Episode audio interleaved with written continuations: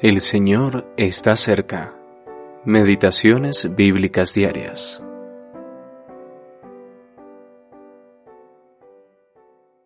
Jehová el Señor me dio lengua de sabios. Despertará mi oído, me ayudará. Isaías capítulo 50, versículos 4 y 5 y 9.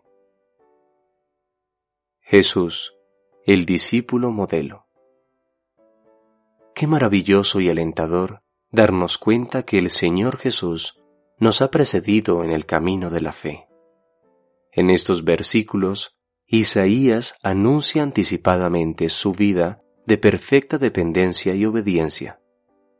La palabra sabio, en el versículo 4, a veces traducido como instruido, significa literalmente discípulo. Véase la Biblia de las Américas. Sabemos que nuestro Señor tuvo doce discípulos, pero Él mismo fue el prototipo de un discípulo. Cada mañana su Padre abría su oído para que oyera sus instrucciones diarias, y con estas palabras en su corazón iniciaba su día para la gloria de Dios y la bendición de los hombres. Esto se confirma en el relato de los Evangelios. Jesús podía decir con verdad, yo hago siempre lo que le agrada. Juan capítulo 8 versículo 29. Qué precioso que disfrutara la fidelidad de Dios hacia él, incluso cuando sufrió intensamente a manos de los hombres. Isaías capítulo 50 versículos 5 al 9.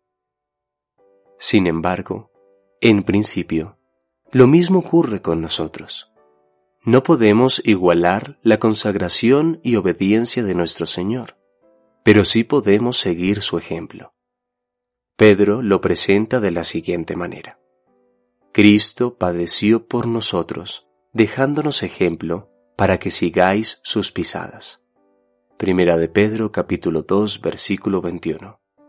Juan nos exhorta, el que dice que permanece en él debe andar como él anduvo. Primera de Juan capítulo 2 versículo 6.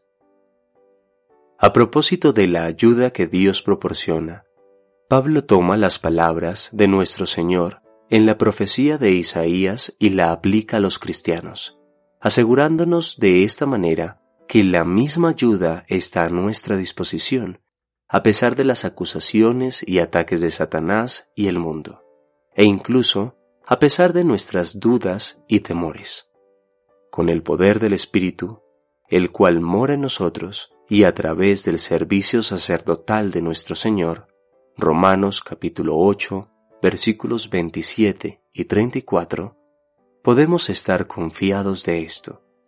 Si Dios es por nosotros, ¿quién contra nosotros? Romanos capítulo 8, versículos 28, 34 y 31. Simon Atwood.